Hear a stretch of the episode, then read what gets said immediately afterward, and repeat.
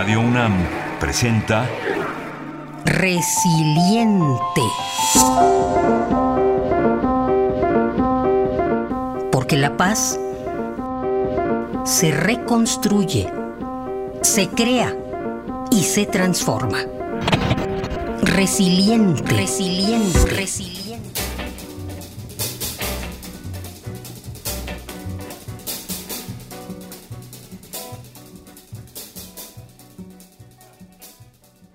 Desaparición forzada en México. Documentando ausencias.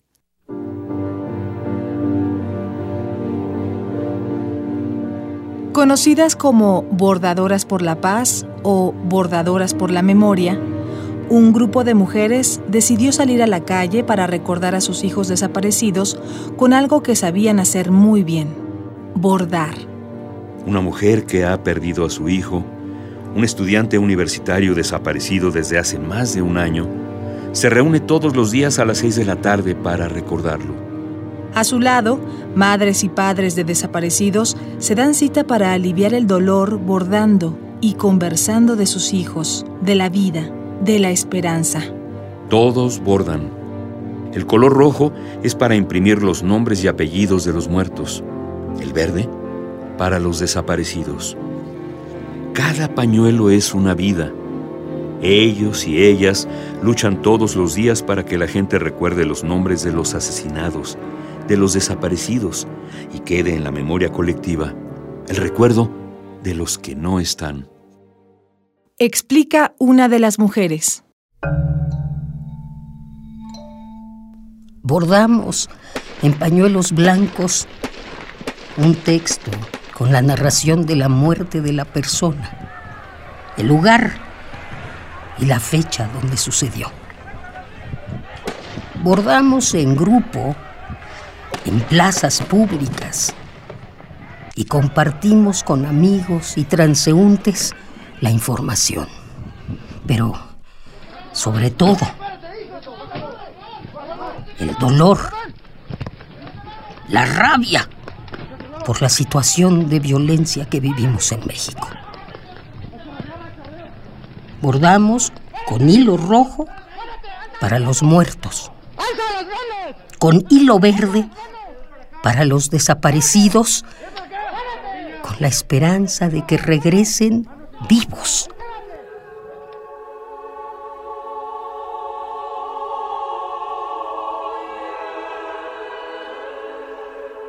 La primera iniciativa surgió en Monterrey. Actualmente hay grupos de bordado en plazas públicas de Puebla, Oaxaca, Cuernavaca, Ciudad de México, Toluca, Tijuana, Chihuahua, Aguascalientes, Mexicali, Torreón y Saltillo. Luego de 47 años de la primera desaparición forzada en México, se han realizado numerosas iniciativas, entre las que destacan la búsqueda de los desaparecidos por parte de familiares, amigos y activistas por los derechos humanos. En el campo de la difusión, se han producido notables trabajos periodísticos, libros y documentales. Una de estas investigaciones de largo aliento es el libro Ni vivos ni muertos, del periodista italiano Federico Mastro Giovanni.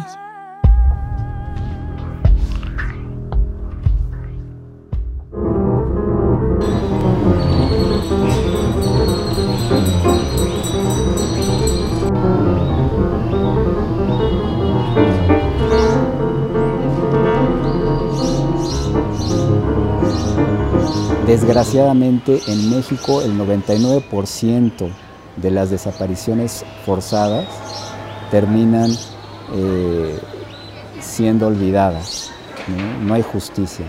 En el caso de, una, madre, por ejemplo, que ve a su hijo tirado porque fue ejecutado, bueno, tiene elementos con el paso del tiempo para poder eh, eh, aligerar ese dolor. Y si hay justicia, mejor, que no la va a ver porque en este país nunca hay justicia. Pero en el caso de los desaparecidos es más complicado porque yo podría decir que es un duelo eterno, un duelo que no termina, porque tienes la incertidumbre de a lo mejor está vivo, a lo mejor no. La razón te dice que está muerto, pero el corazón te dice que sigue vivo. Mi nombre es Federico Mastro Giovanni, soy un periodista italiano y llevo siete años trabajando en, en, México desde principios de 2009. Vine a trabajar como freelance aquí en México.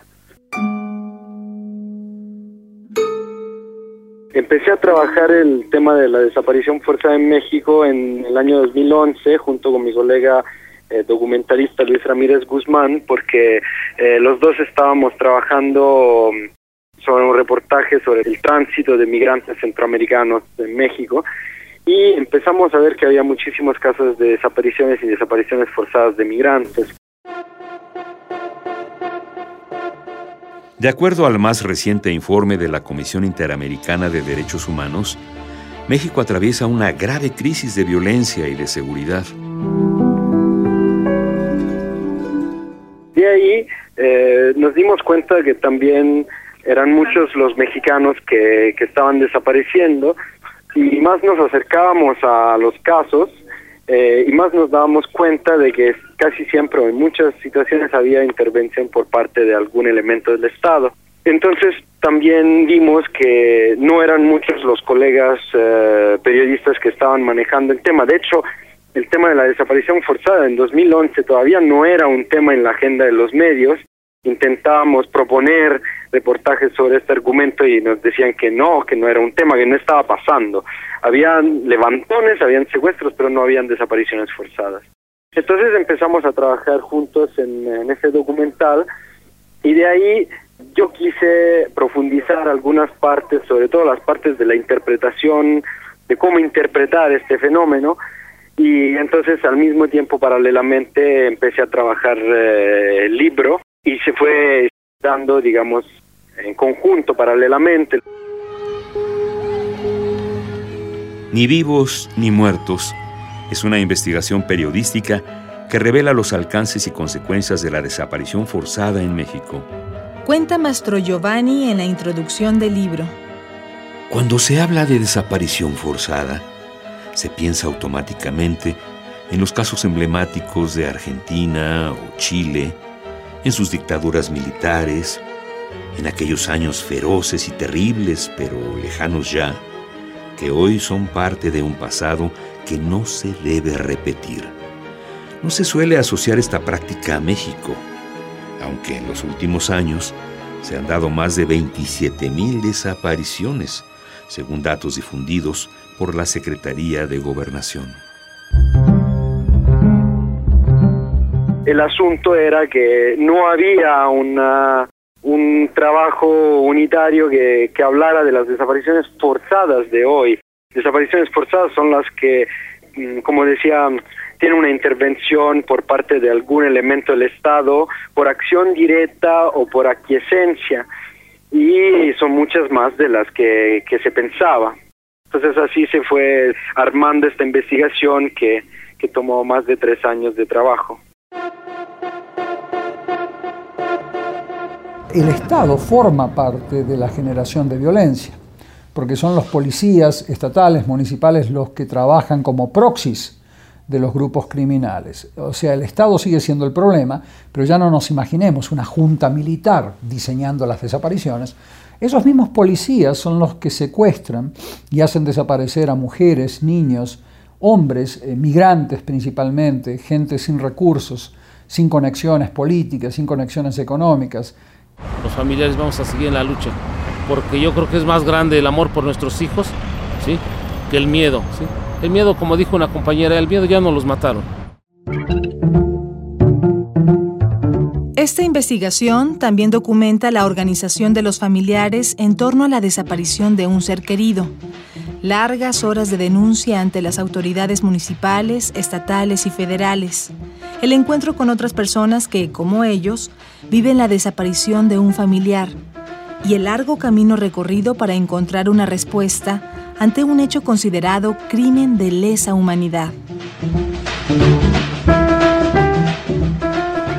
La tesis era salir un poco de la interpretación que se está dando en estos últimos años.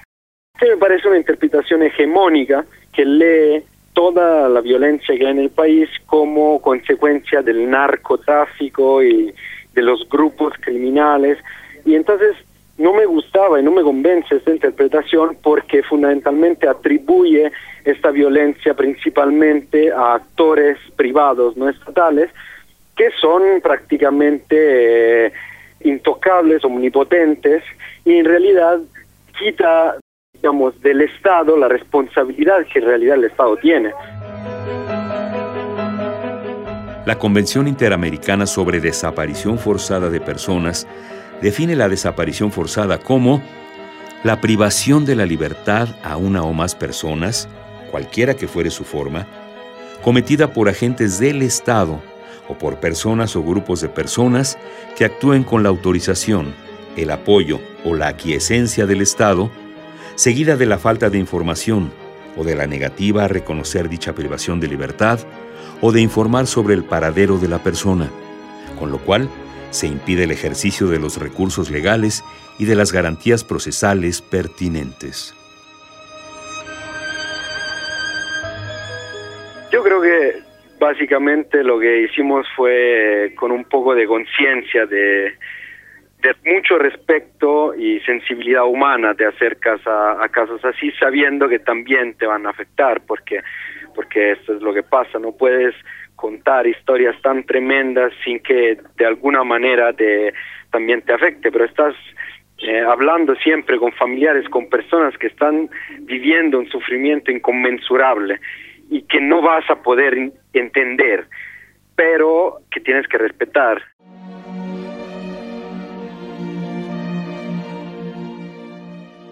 Ausencia. Es un cuarto vacío dejado como estaba cuando la persona que lo habitaba desapareció. Aunque hayan pasado años.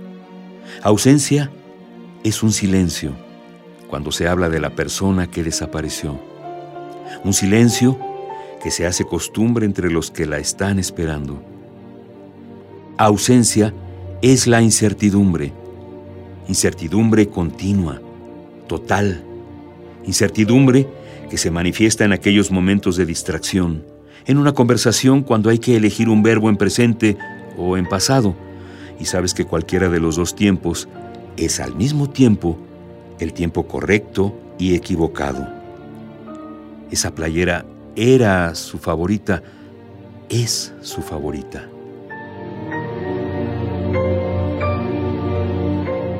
Fragmento del libro Ni vivos ni muertos Federico Mastro Giovanni es un periodista italiano que vive y trabaja en México desde hace varios años. Colabora para medios nacionales e internacionales como Radio Svizzera Italiana, Il Fatto Quotidiano, Radio Francia Internacional, el periódico brasileño Opera Mundi y la revista Gato Pardo.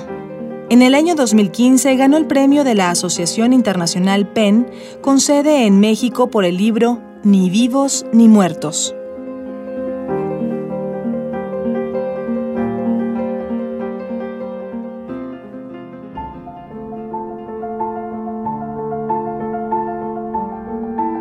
Si deseas ponerte en contacto, escribe a resilienteradio.gmail.com o a radio.unam.mx. También visita nuestras redes. En Facebook y Twitter somos Radio UNAM.